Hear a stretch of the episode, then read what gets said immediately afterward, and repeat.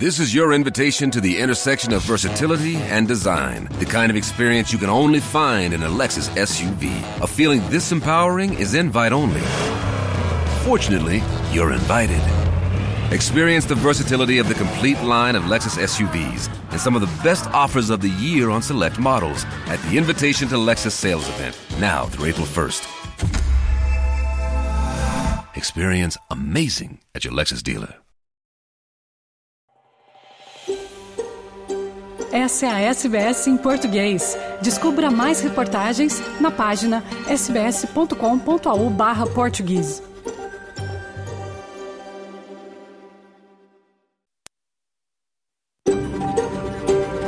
SBS, a world of difference.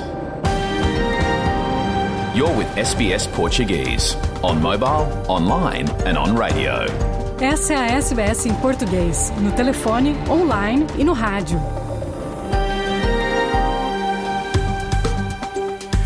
Boa tarde, está começando o seu programa em português da SBS Áudio desta quarta-feira, 25 de outubro de 2023. Na sua companhia hoje, Fernando Vives, falando ao vivo dos estúdios da SBS em Sydney, terra tradicional do povo gadigal da nação Eora. Em destaque hoje, além do noticiário, falaremos sobre aranhas. Conversamos com a doutoranda brasileira Vanessa Pena Gonçalves, que estuda aracnídeos na Macquarie University. Ela nos conta que as aranhas nos temem mais do que nós as tememos e que podem ser excelentes aliadas contra mosquitos e baratas em casa. Também falaremos sobre o ensino de língua portuguesa. Em Nova Gales do Sul, alunos e professores de português recebem tablets como apoio ao ensino da língua. De Portugal, Francisco Sena Santos fala sobre a repercussão das falas do secretário-geral da ONU, o português Antônio Guterres.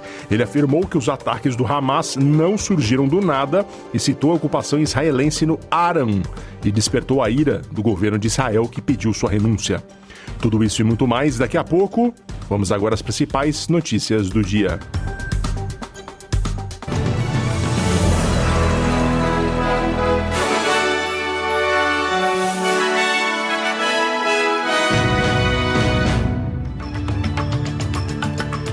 Os destaques do noticiário desta quarta-feira, na sua companhia, Fernando Vives.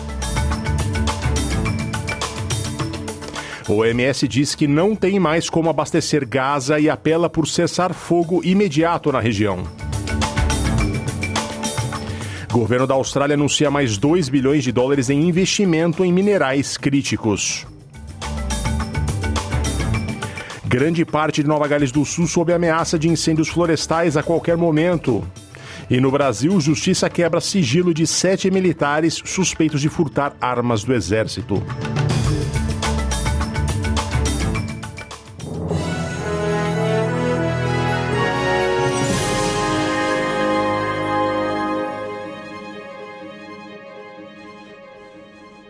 A Organização Mundial de Saúde afirma que não consegue mais distribuir combustível e ajuda vital aos principais hospitais do norte de Gaza devido à falta de garantias de segurança.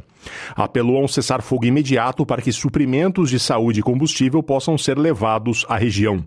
Mais da metade das instalações de cuidados de saúde primários e cerca de um em cada três hospitais deixaram de funcionar, segundo a OMS. Nebal Farsak, porta-voz da Sociedade do Crescente Vermelho Palestino, diz que muitos hospitais não conseguem operar mais adequadamente. Unfortunately, since the beginning of the escalation and complete closure of the Gaza Strip, no fuel is getting in, and all the supply that was already uh, within the hospitals run out. So we are expecting a maximum of two days, and all hospitals will be running out completely of fuel, and then they will be unable to operate and continue providing the life saving services. Os milhões de habitantes de Gaza estão a ficar sem alimentos, água e medicamentos desde que Israel isolou o território, na sequência do devastador ataque de 7 de outubro perpetrado pelo Hamas em cidade do sul israelense. O Ministério da Saúde administrado pelo Hamas afirma que mais de 5.700 palestinos foram mortos na guerra, enquanto 1.400 pessoas em Israel, a maioria civis, morreram. O programa em português da SBS desta quarta-feira voltará a falar disso mais para frente. O secretário-geral da ONU, o português Antônio Guterres, afirmou hoje que os ataques do Hamas não ocorreram por acaso e que eles acontecem na esteira de 56 anos de ocupação sufocante de Israel, nas palavras dele. Após a declaração, o representante de Israel na ONU pediu que Guterres renuncie ao cargo. Um contingente da Força de Defesa Australiana e mais duas aeronaves da RAF, a Royal Australian Air Force, estão sendo enviados para o Oriente Médio à medida que a violência em Israel e Gaza se intensifica. Falando ao programa Nines Today, o ministro da Defesa de, de, da Austrália, perdão, Richard Marles, confirmou a implementação de uma medida de precaução que apoiará os australianos na região caso a situação de segurança se deteriore. Is a significant number of personnel, and uh, they're there to you know, support the aircraft and to support what they, that aircraft might ultimately have to do. But I want to emphasise all of this is a contingency, and the, and the purpose of it is to be supporting Australian populations. O governo federal da Austrália vai reservar mais 2 bilhões de dólares à indústria dos chamados minerais críticos. O primeiro-ministro Antônio Albanese fez o um anúncio em Washington após a primeira reunião de grupo de trabalho Austrália Estados Unidos sobre estes minerais, que são definidos como críticos por serem estratégicos para as tecnologias atuais e do futuro, e também no campo da segurança nacional. O dinheiro extra duplicaria a capacidade do recém-criado Critical Minerals Facility para financiar a mineração e o processamento de minerais como o lítio e o cobalto. O governo vê esses minerais como essenciais para a transição para emissões zero de carbono e também para impulsionar a economia através do fornecimento desses minerais ao setor industrial na Austrália e nos Estados Unidos. Albanese diz que não se trata apenas da exploração destes recursos. We'll continue to do what is necessary uh, to not just look at providing support for uh, extraction, if you like, of our resources, but value adding as well. That's the big next step that we need to do uh, because that's where uh, the jobs really come from, and I want to see us move up that value chain. Os preços dos bens e serviços já não crescem tão rapidamente como antes na Austrália, mas qualquer surpresa indesejável nos números trimestrais da inflação poderá aumentar a probabilidade de outro aumento das taxas de juro. O índice de preços ao consumidor do trimestre de setembro será divulgado ainda hoje e depois dissecado pelos economistas como uma peça-chave do quebra-cabeça da taxa de juros, antes do anúncio de novembro pelo Reserve Bank of Australia. O índice de preços ao consumidor do Australian Bureau of Statistics mede a flutuação de preços de uma cesta básica, de uma cesta de bens e serviços domésticos, subiu 0,8% no trimestre de junho, para um aumento anual de 6%. A taxa de inflação caiu significativamente desde o seu pico de crescimento anual de 7,8% no trimestre de dezembro, embora permaneça bem acima da meta do Banco Central, que é de 2 a 3% ao ano. Os bombeiros em Nova Gales do Sul estão de prontidão para esta quarta-feira de extremo perigo de queimadas em partes do estado, com condições de calor e vento previstas para aumentar possíveis chamas. Um alerta de perigo extremo de incêndio foi emitido para as regiões Great Hunter, Northern Slopes e Northwestern.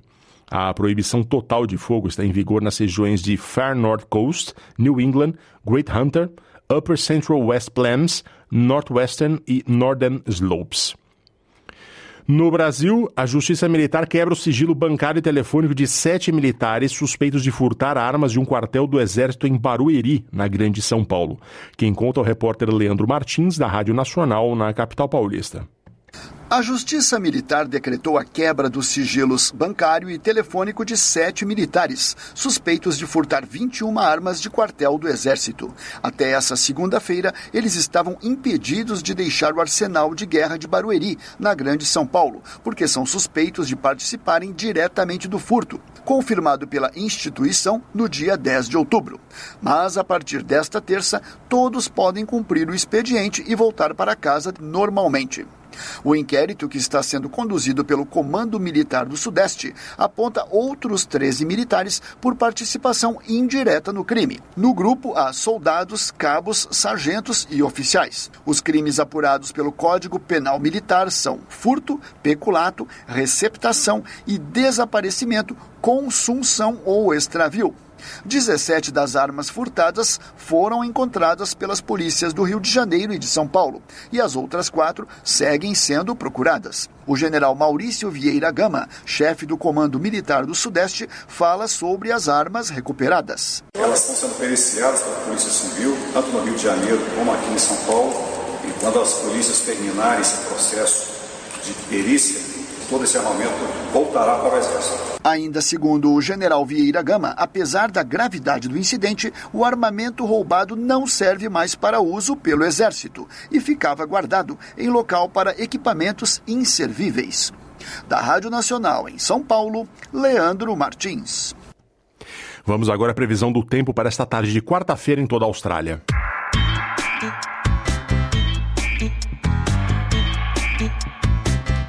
Em Perth, sol 34 graus. Adelaide, chuvas esparsas 15. Melbourne, chuvas esparsas 15. Hobart, chuvas, ventos a diminuir 13 graus. Canberra, ensolarado 21. Wollongong, possibilidade de chuva 23 graus. Sydney, também com possibilidade de chuva 25. Newcastle, parcialmente nublado 27. Brisbane, sol na maior parte do tempo 31. Cairns, também sol na maior parte do tempo 32. E Darwin, igualmente sol na maior parte do tempo, 35.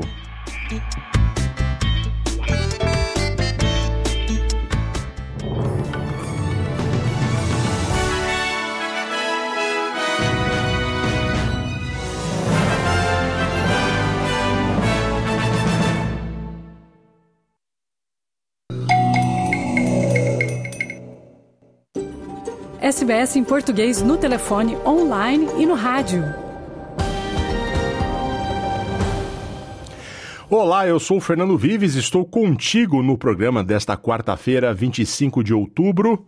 É, estamos ao vivo no programa de, de, de, Estamos ao vivo no estúdio de Sydney. Para você que ouve no Dial, para você que ouve por podcast, está ouvindo nos principais provedores. Se você ainda não segue a gente nos podcasts, nos provedores de podcasts, eu sugiro de ir lá no Spotify, pode ir na Apple também, no podcast Addicted, no da Amazon e seguir. Lá, aqui na CBS, você fica por dentro de tudo que acontece nas comunidades brasileira, portuguesa e do Timor-Leste, aqui na Austrália. Também a contextualização das principais notícias da Austrália em nossa língua e também as coisas que acontecem nos nossos países.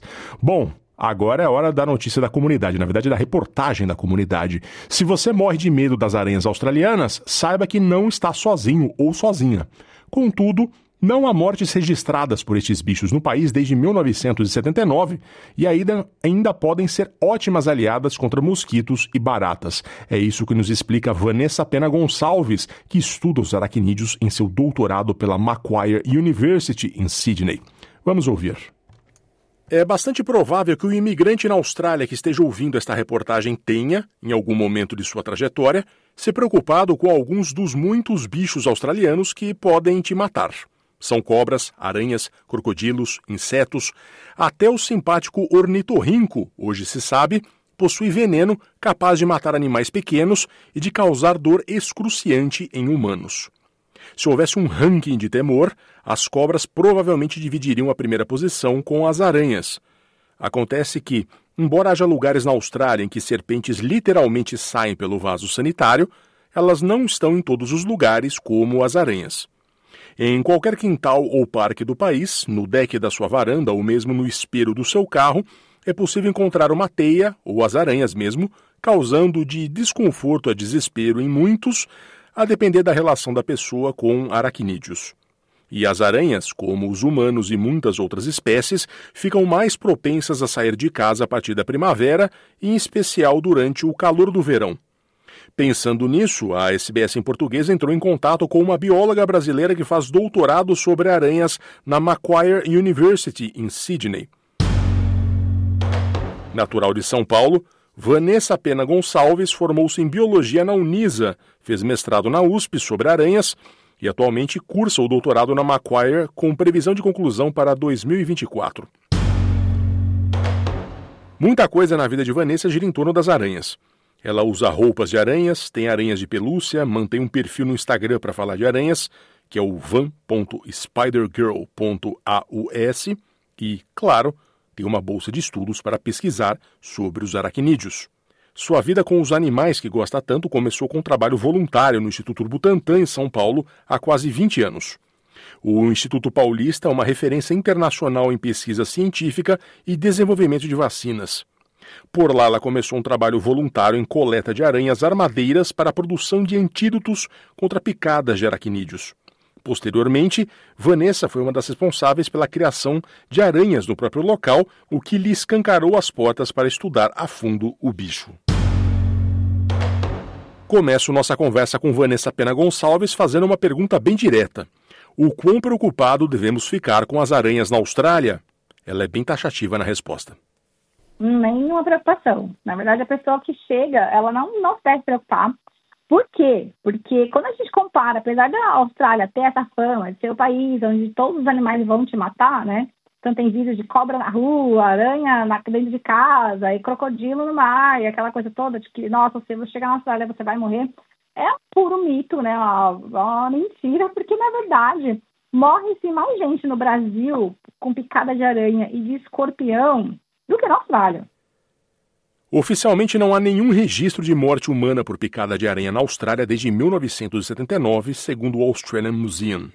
E apesar de a gente ter duas aranhas que são muito perigosas aqui. Então a gente tem a aranha que é considerada a mais perigosa do mundo, que é justamente a funnel web spider, e a gente tem a viúva negra, em português, a Funnel Web Spider é conhecida como aranha-teia de funil. Já a viúva negra é a que os australianos chamam de redback, pois tem um ponto vermelho nas costas. Na verdade, dentro é, Funnel Web, na verdade, tem umas outras outras espécies de aranhas também que são perigosas, mas de uma forma geral a gente coloca ela no, no mesmo grupo ali da Funnel Web Spider. E ela tem a aranha mais perigosa, mas ela não mata ninguém justamente por conta da, da gente ter o soro, né? e um sistema também de saúde que funciona muito. No Brasil, até hoje as pessoas morrem de picada de aranha e até hoje a maioria dos acidentes que ocorrem lá com aracnídeos são escorpiões, que é o escorpião amarelo.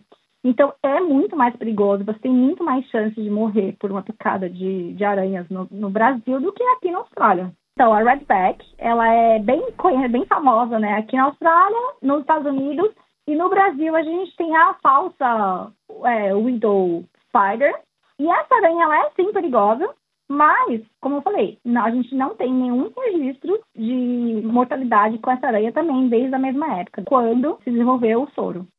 Que tipo de aranhas gostam de entrar em nossas casas e apartamentos? A Vanessa contextualiza. A gente tem muita aranha aqui na Austrália, ok. Sim, tem. Então, a gente tem muita aranha. A maior parte das pessoas que tem aranha em casa, que tipo de aranha que é? A gente tem a, a Huntsman Spider, né? Em português, a Huntsman é conhecida como aranha caçadora. É aquela grandona que, apesar do tamanho, é pouco ofensiva. Que ela é uma aranha que ela anda. Ela, diferente das aranhas que ficam em teias, né, que esperam a presa, né, a baratinha, o grilinho, cair na teia e elas comerem, essas Huntsman Spiders, elas vão atrás das presas. Então, elas andam, caçam e, e procuram por, pela sua comida. Então, assim, é comum você ter essa Huntsman Spider e uma outra aranha que é super comum é a House Spider, que é aquela aranha que faz teia em tudo quanto é lugar. Então, se você deixa seu carro dois, três dias na rua, você vai ter aquela aranha no retrovisor. Então, é tipo a coisa mais comum aqui. Então, todo mundo tem essa aranha na casa. Tipo, é impossível você morar aqui na Austrália e não ter essa aranha na sua casa. E essas aranhas, elas são super inofensivas. Elas, tipo, não vão fazer nada. Elas estão com medo de você. As aranhas, elas percebem o mundo através de vibração. Então, quando você tem uma rã na parede e você está chegando, andando perto dela, ela percebe que você é muito maior do que ela. Então, ela não vai te atacar. Tipo, a, ela tá ali, ela não tá nem pra você, sabe? Ela tá mais com medo de você do que você deveria ter dela. Porque ela sabe que você é muito maior que ela, né? Então, a tendência, normalmente, é que elas tentam sempre fugir, tentam sempre se esconder. E por isso que as aranhas também, elas acabam ficando em lugares escondidinhos, né? É, atrás da cortina ou atrás do sofá, que é um lugar que é escuro para elas. Porque as aranhas não têm pálpebras, né? Que nem nós humanos, que a gente fecha e abre o olho. Então, a luz solar acaba não sendo algo muito confortável para elas, né? Então, elas querem sempre estar escondidinhas, né? também é uma questão de, também de defesa, né? Que elas não, não também atraírem predadores. Ainda mais aqui, a maior parte dos predadores das aranhas são aves, né? Ou a própria Magpie mesmo. A Medipai já sabe, lá na, na Macoia tem uns Medipais que já sabem que vou atrás de aranha, eles estão do meu lado. Eu estou mexendo na árvore e o Medipai está do meu lado, justamente esperando para atacar essa aranha. Vanessa Pena Gonçalves explica o motivo de haver mais aranhas por aí quando está calor. Por que, que elas aparecem mais? Porque tem mais comida disponível. Então é agora, nessa época do ano, que a gente tem um monte de insetozinhos voando por aí, que a gente tem é, mosquito, que a gente tem barata, a gente tem tudo, né? Abelha, a gente tem, tem a vida toda. Assim como a gente gosta de sair na rua quando está no verão, os bichinhos também. Ainda mais os artrópodes, né, de forma geral, que inclui os insetos e tal, as aranhas, porque eles não conseguem se, não têm uma endotermia, eles não conseguem aquecer o próprio corpo. Então eles acabam saindo no sol, que é onde eles conseguem aquecer também um pouco o corpo.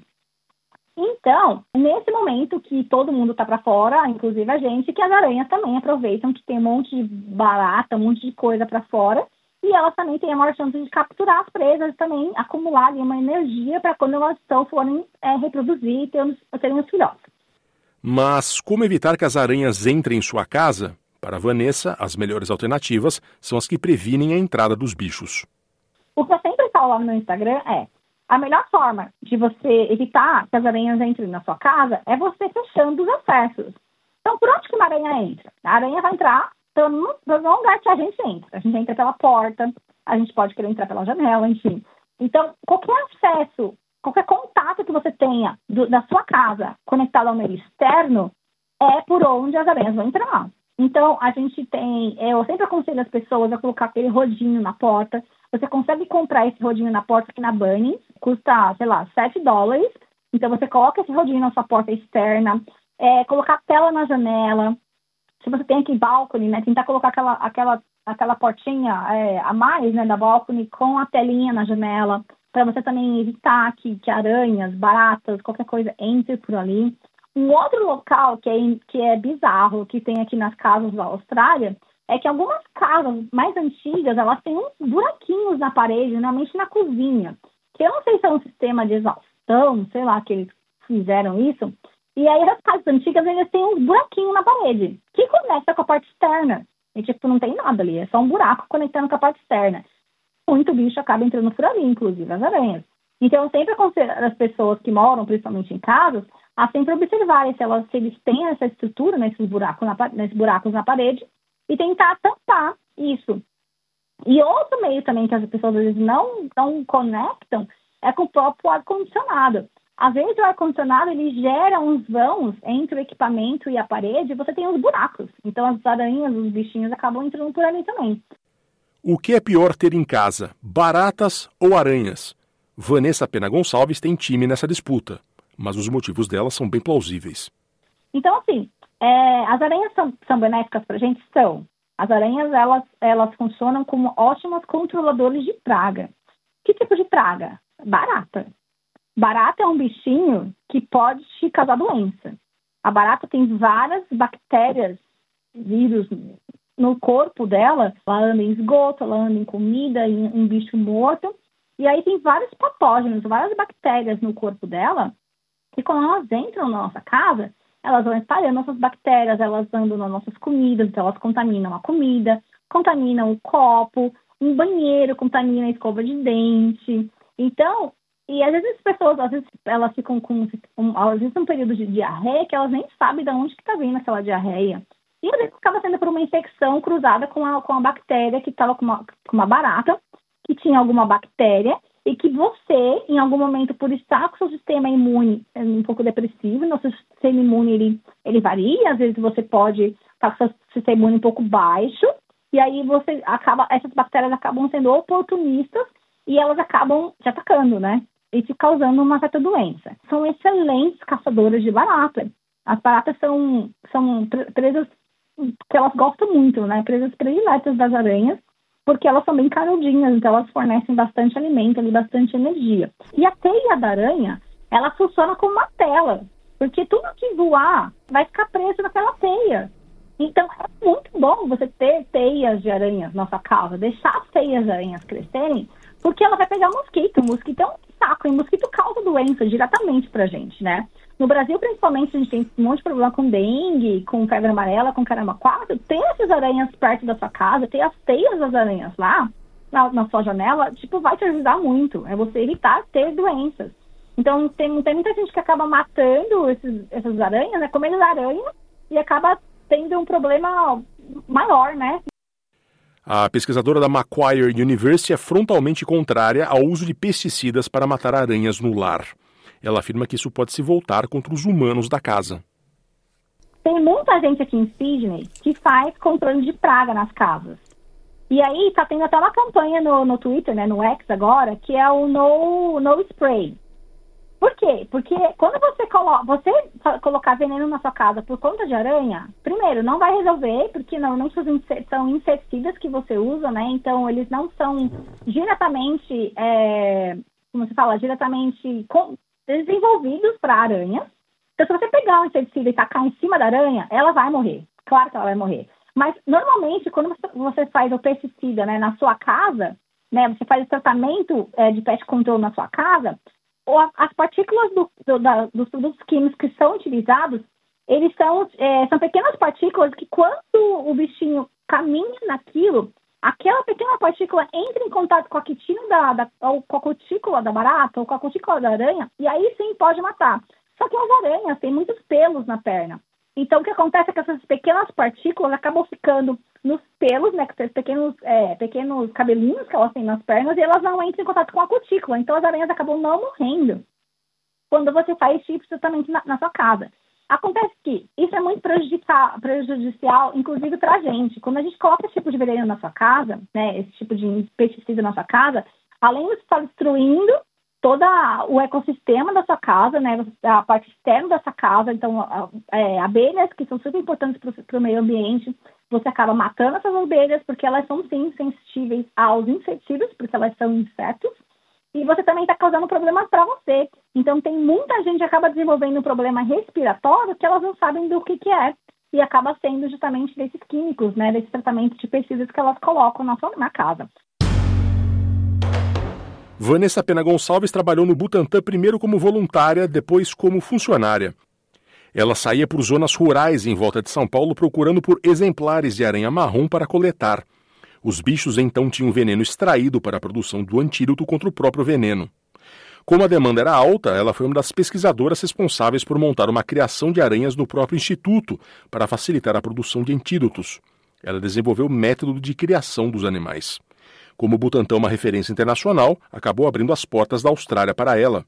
O projeto de doutorado de Vanessa começou a tomar forma a partir daí, quando ela conheceu um professor doutor de uma universidade de Queensland. Porém, Após uma pausa para uma volta ao mundo de mochilão, ela acabou optando mesmo foi pela Macquarie University, onde pesquisa o cérebro das aranhas. Então, no meu, no meu mestrado, eu estudei a memória das aranhas. Mais de 10 anos atrás. Eu terminei meu mestrado com, com memória de aranhas, eu sempre quis estudar o cérebro de aranhas. Sempre. Mas naquela ocasião, a gente não tinha técnicas, né, para poder estudar. Então, tinha um ou dois trabalhos de histologia, descrevendo um pouco do sistema nervoso das aranhas, mas não tinha nada muito mais aprofundado, justamente porque o, o cérebro da aranha é um negocinho bem pequenininho, porque as aranhas já são um pouco pequenas, né? Então não tinha nenhuma técnica. Então eu sempre quis estudar o cérebro das aranhas. E quando eu vim aqui para a Austrália e eu me deparei justamente com um projeto de cérebro das aranhas, eu falei, nossa, mas isso é o que eu sempre quis fazer. Porque lá no meu mestrado eu me formei em neurociências, né? O meu departamento era neurociências, então eu já gostava muito em agosto passado, a paulistana participou de um congresso chamado Behavior 2023 em Bielefeld, na Alemanha, na qual foi premiada como a melhor apresentação oral, cujo tema era o doutorado dela na Austrália. Então, por tudo que você ouviu aqui e mais por essa condecoração, acho que não há dúvidas. Se precisar tirar alguma dúvida sobre aracnídeos por essas bandas, ninguém vai te ajudar mais que Vanessa Pena Gonçalves.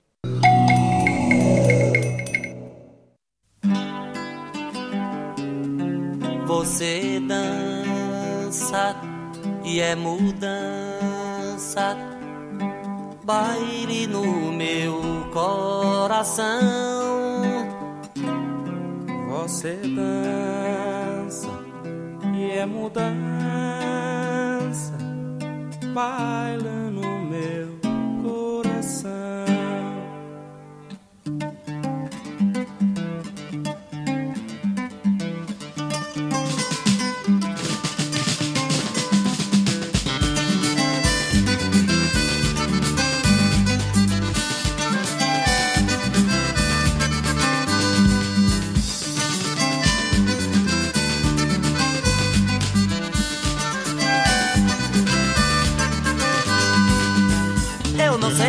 eu não sei dançar quando eu olho pra você. Eu que danço tanto, até eu danço quando eu olho pra você. Eu não sei dançar, eu não sei dançar quando eu olho pra você. Eu que danço tanto, ai como eu danço quando eu olho pra você. Perco rebolado, acho bem bolado o que vem depois. Coração magoado, peito estraçalhado, baião de dois. Você dança e é mudança, baile no meu coração. Você dança e é mudança, baile no meu coração.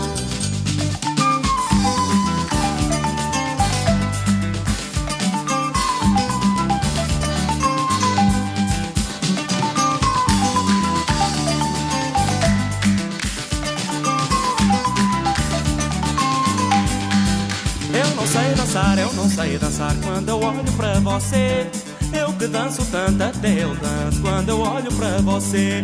Eu não sei dançar, eu não sei dançar quando eu olho pra você. Eu que danço tanto, ai como eu danço quando eu olho pra você. Perco rebolado, acho bem bolado o que vem depois.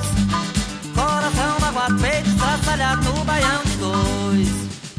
Você dança e é mudança, baila no meu coração. Você dança e é mudança, baila no meu coração.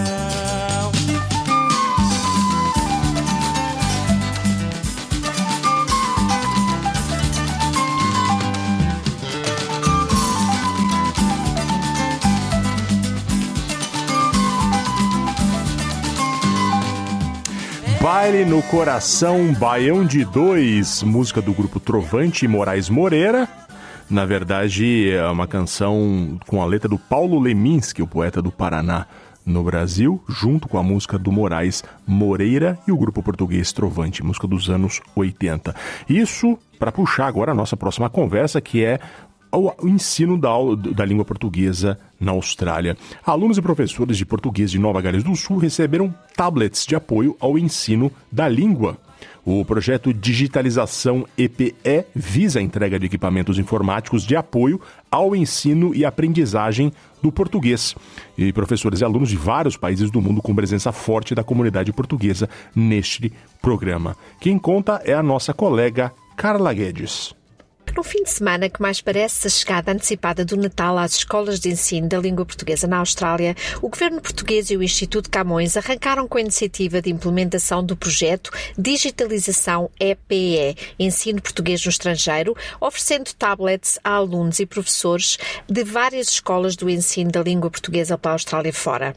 A SPS em português foi à Escola Portuguesa de Petersham, Merrickville, onde a comunidade portuguesa deu as boas-vindas a Rui Vaz, diretor dos Serviços da Língua Portuguesa do Instituto Camões em Lisboa, bem como ao embaixador português da Austrália, António Muniz, e o cônsul-geral de Sydney, António de Aguiar, que se deslocaram à escola para presentear miúdos e graúdos com tablets e explicar o que representa afinal este que é, talvez, um dos maiores investimentos na língua portuguesa e na comunidade escolar do ensino do português na Austrália até hoje. Professores e alunos, e também os pais, celebraram e agradeceram a iniciativa num ambiente de grande emoção para os adultos e de imensa excitação para as crianças. Afinal, embora nas escolas australianas seja habitual o uso dos iPads e tablets, as escolas do ensino do português em Down Under, as ferramentas de ensino têm sido, até este fim de semana, livros, cadernos e fotocópias. A diretora da Escola Portuguesa de Petersham, Merrickville, Cidália Rendeiro, até chorou de agradecimento e emoção. Diz ela que, liderando a escola há já mais de 50 anos, já não esperava assistir a esta inovação durante a sua vida. Nunca imaginei que realmente Portugal se debru- debruçasse tanto sobre a língua portuguesa. O que é bom de saber hum, e que me dá muito alento para continuar, porque realmente, ao fim de 50 anos, as crianças serem ah, graduadas com um, um documento tão importante na educação de hoje, que hoje qualquer escola na Austrália é tudo digitalizado, né? E nós ainda continuávamos com aqueles métodos que às vezes eh, era difícil até controlá-los porque já não estão habituados a este método e nós continuaríamos.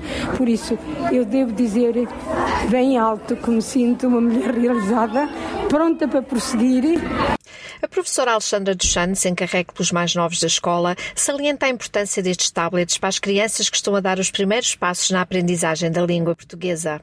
Tenho a turma dos iniciados, variam a idade vai dos 7 aos 11 anos e a importância disto é, é, é, como é que eu hei de explicar? É espetacular mesmo, porque é uma extensão do que fazemos na sala de aula. Eh, as plataformas dão o acesso que eles possivelmente não terão em casa por outros, por outros meios e, e, espero ser uma, uma contribuição positiva para, para o desenvolvimento deles na língua portuguesa. Também o professor Costa David valoriza este presente do Instituto Camões e sabe bem importante podem ser estes tablets na motivação destes alunos, todos numa idade complicada, em que o digital é muito mais bem-vindo que qualquer ferramenta de aprendizagem offline. Os iPads ou os tablets, portanto, são os utensílios dos dias de hoje para os jovens. Portanto, é muito mais atraente trabalhar com eles no iPad do que muitas vezes no quadro branco. Portanto, eu espero que realmente os resultados sejam bons e que possamos também adaptá-los mesmo para os mais velhos, portanto, os do, do ensino secundário, mesmo os do AGC do ano 11 e 12. Vamos ver como é que nós adaptamos. Eh, sinceramente, ainda não estou atualizado com os detalhes, mas vou também aprofundar isso e ver como é que posso tirar o máximo de utilização dessa nova ferramenta que nos estão a proporcionar agora. Os alunos, claro, estavam radiantes de terem, finalmente, na escola portuguesa, ferramentas de trabalho digitais comparáveis às que usam nas escolas australianas no seu dia a dia. Brincar com os jogos que falam português vai ser interessante. É fixe porque depois temos muito mais coisas difíceis para, para aprender em escola portuguesa. Vai ajudar a aprender mais e vai ser mais fácil. Sim, acho que vai um, dar oportunidades diferentes para aprenderem maneiras diferentes com tecnologia. Quem também estava com a sensação de dever cumprido por contribuir diretamente para esta iniciativa foi Susana Teixeira Pinto, a cara do Instituto Camões na Austrália. Ah, é um dia extremamente estressante, mas o clima, claro que é, que é ótimo, está tudo muito feliz por receber os tablets, os alunos, os professores, até nós estamos emocionados uh, com este evento a decorrer e todos os professores estão muito agradecidos e com vontade de trabalhar no, no novo desafio que lhes apareceu, estes dos tablets. Uh, vamos ter realmente uma formação de professores, toda online, uh, depois também com as editoras que nos vão dizer como é que se funcionam os manuais nos tablets e, e depois toda esta gestão de, de acidentes e de e, e coisas que apareçam pela frente realmente vai ser muito trabalhoso, uh, mas acho que vai ser mais valioso do que trabalhoso. Explicando a iniciativa ao pormenor, mas também a receber os pais dos alunos na mesa onde todos assinaram os termos de responsabilidade pela recepção e manuseamento dos tablets, esteve Rui Vaz, diretor dos Serviços da Língua Portuguesa do Instituto Camões em Lisboa, que vai à Austrália especialmente para este efeito. Este é um projeto de digitalização do ensino português no estrangeiro, uh, para o qual o Camões conseguiu um financiamento da União Europeia no âmbito do Programa de Recuperação e Resiliência de 18 milhões de euros e implica uh, a distribuição de tablets a cerca de 22 mil alunos em 16 países e uh, principalmente a facilitação de conteúdos digitais, a professores e alunos através desses eh, equipamentos. Eh, é um projeto essencialmente de conteúdos digitais para enriquecer as aulas e as aprendizagens dos alunos eh, do ensino português no estrangeiro. Também o embaixador português na Austrália, António Muniz, esteve na escola junto de toda a comunidade escolar portuguesa para participar deste dia tão importante para todos. Bom, é uma sensação muito boa porque, aliás, nós já tínhamos a indicação de que o, o este equipamento iria ser uh, distribuído há uns meses atrás. Uh, penso que mesmo por uma questão de uh, para acompanhar o programa dos alunos que foi um pouco adiado para os conteúdos serem também adaptados, o software, etc. Mas quando eu fui avisado esta semana que iríamos proceder à, à, distribuição aqui em Sydney, eu disse logo, ah, eu venho, claro que venho cá também, com muito gosto e fico muito satisfeito porque acho que os alunos vão, vão gostar também. Porque como sabe, a Austrália é um país muito distante de Portugal. Às vezes a língua também acaba por se perder um pouco no meio da distância. Eu próprio fui cônsul-geral em Paris durante quatro anos e meio, portanto tenho a experiência de estar perto da comunidade e da comunidade de estar perto de Portugal. Agora é totalmente diferente, mas apesar de tudo, desde que cheguei aqui à Austrália, já fui a várias cidades onde Uh, se encontram comunidades relevantes de uh, portuguesas ou de diáspora portuguesa uh, e vejo que, apesar de tudo, o interesse mantém-se, mesmo na cidade mais remota do mundo, em Perth. Encontrei lá muita gente motivada para continuar a aprender o português e para não esquecer também. E, sobretudo, para transmitir aos filhos porque o português é um valor acrescentado para qualquer uh, miúdo, para qualquer criança que esteja a aprender línguas. Só este fim de semana, no estado de Nova Gales do Sul, foram distribuídos cerca de 300 tablets a alunos e professores que aprendem a língua portuguesa. 12 na New South Wales School of Languages, 90 na Escola Portuguesa de Petersham Merrickville e os restantes na Escola de Wollongong. Mas também os estados da Austrália Ocidental e Victoria não ficarão esquecidos. A Escola Portuguesa de Perth receberá também 80 equipamentos e as escolas Victorian School of Language e a Brisa, em Melbourne, vão ganhar 150 equipamentos entre as duas.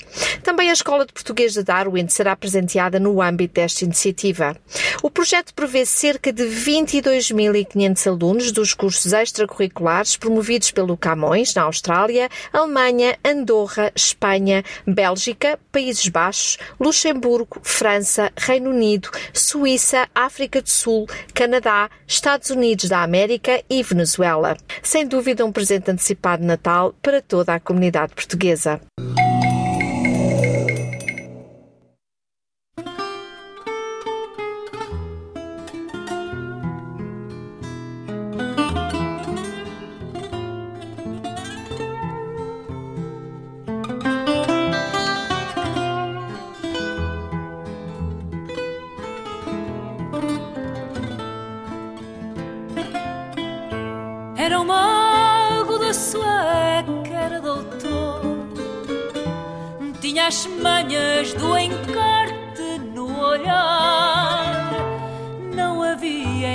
Em seca e meca e ao redor quem o batesse na arte de encartar. Não havia em seca e ao redor quem o batesse na arte de encartar. Às vezes, como a morna disparava, aposto de uma só vez tostão, o lumbago e a reforma que esticava. Mais a estátua do Marquês com o leão, o lumbago e a reforma que esticava, mais a estátua do Marquês com o leão. Era assim que entardecia no jardim, o baralho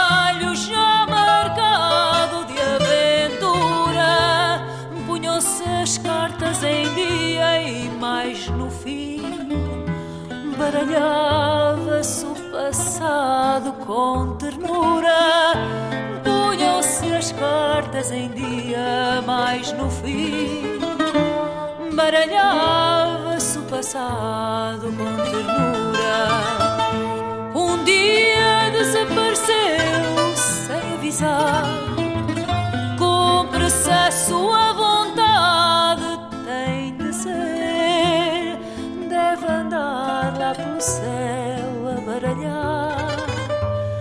Siga o jogo ao fim da tarde a doer. Deve andar lá pelo céu a baralhar. Siga o jogo ao fim da tarde a doer.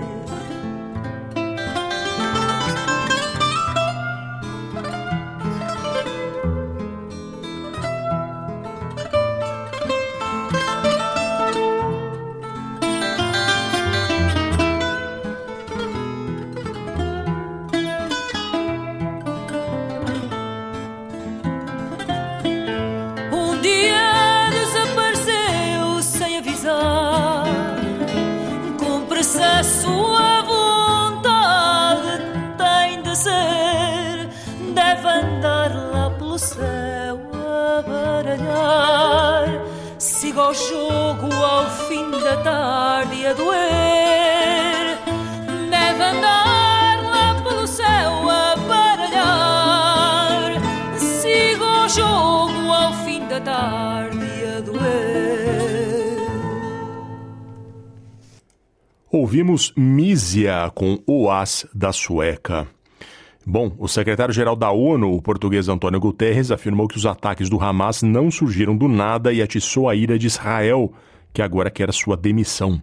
Quem conta é o correspondente da SBS em português em Lisboa, Francisco Sena Santos. É, Fernando e ouvinte da SBS, António Guterres usou dureza rara na crítica à violência israelita desproporcionada na resposta à violência horrível praticada pelo Hamas. António Guterres inaugurou a reunião do Conselho de Segurança das Nações Unidas sobre o conflito no Médio Oriente, uma reunião que decorre em Nova Iorque, apelando a um cessar-fogo humanitário imediato em Gaza e com essa frontalidade rara em direção a Israel, Guterres lembrou que os ataques do Hamas a Israel em 7 de outubro não surgiram do nada. Ele disse: o povo palestiniano foi sujeito, tem sido sujeito, a 56 anos de ocupação sufocante. O povo palestiniano via sua terra constantemente devastada por colonatos, assolada por violência, a sua economia esmagada, as suas populações deslocadas e as suas casas demolidas. A esperança de uma solução política para a situação tem vindo a desaparecer, afirmou António Guterres, lembrando a ocupação dos territórios palestinianos por Israel após a Guerra dos Seis Dias. É importante reconhecer, insiste Guterres, que os ataques do grupo islamita não aconteceram a partir do nada, mas o sofrimento do povo da Palestina não pode justificar os terríveis ataques do Hamas e esses terríveis ataques também não podem justificar a punição coletiva do povo da Palestina, reforçou o português que é secretário-geral da ONU.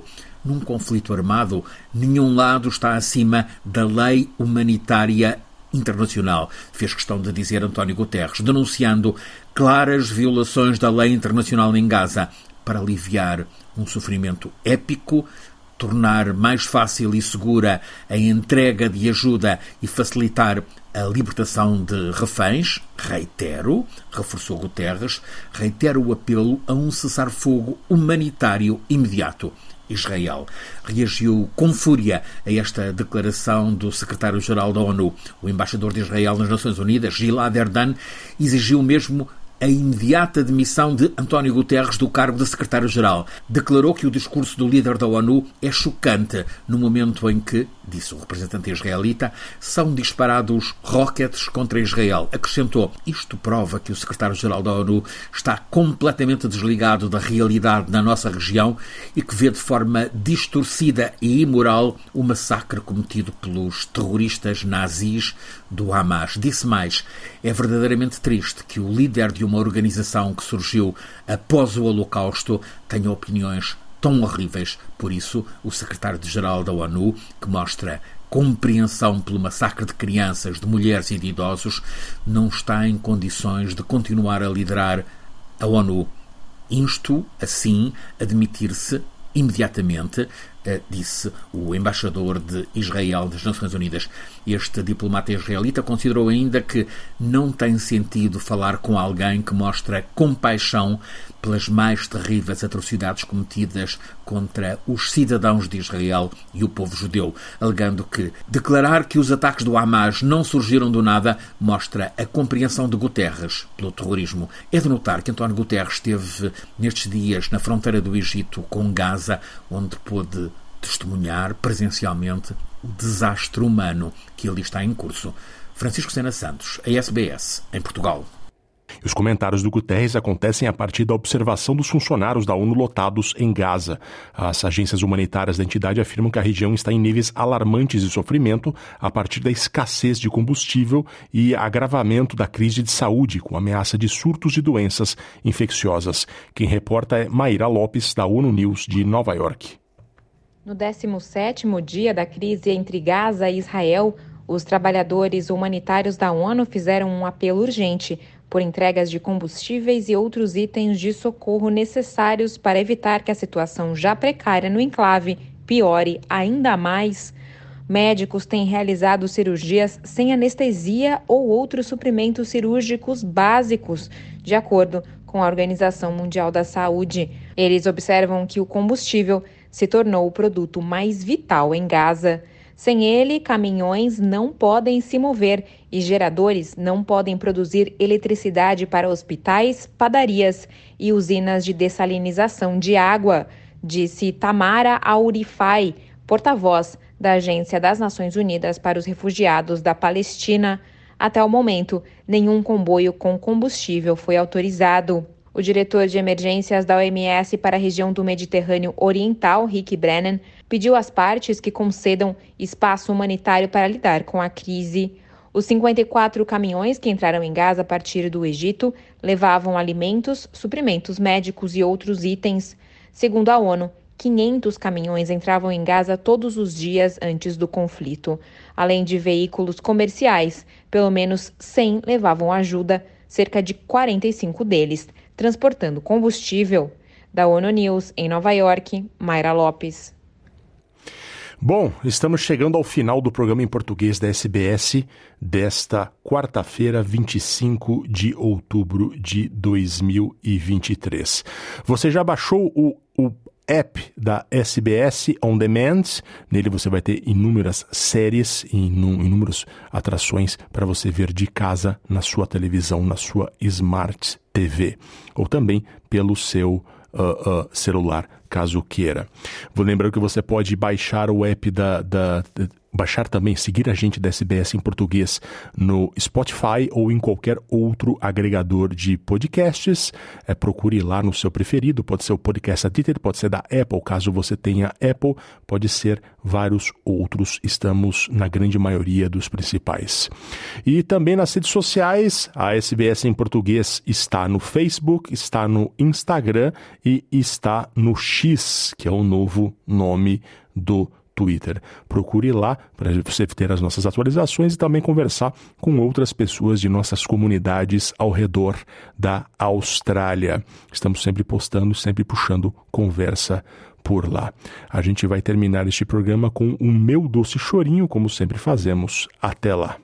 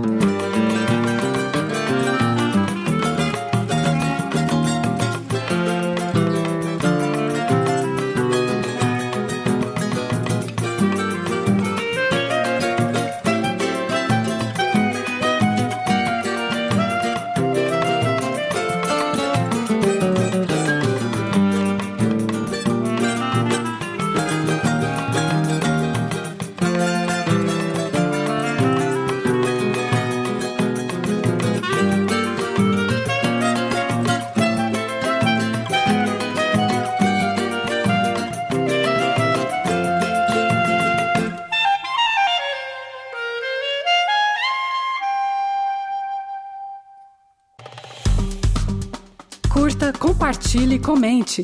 Siga a SBS em português no Facebook.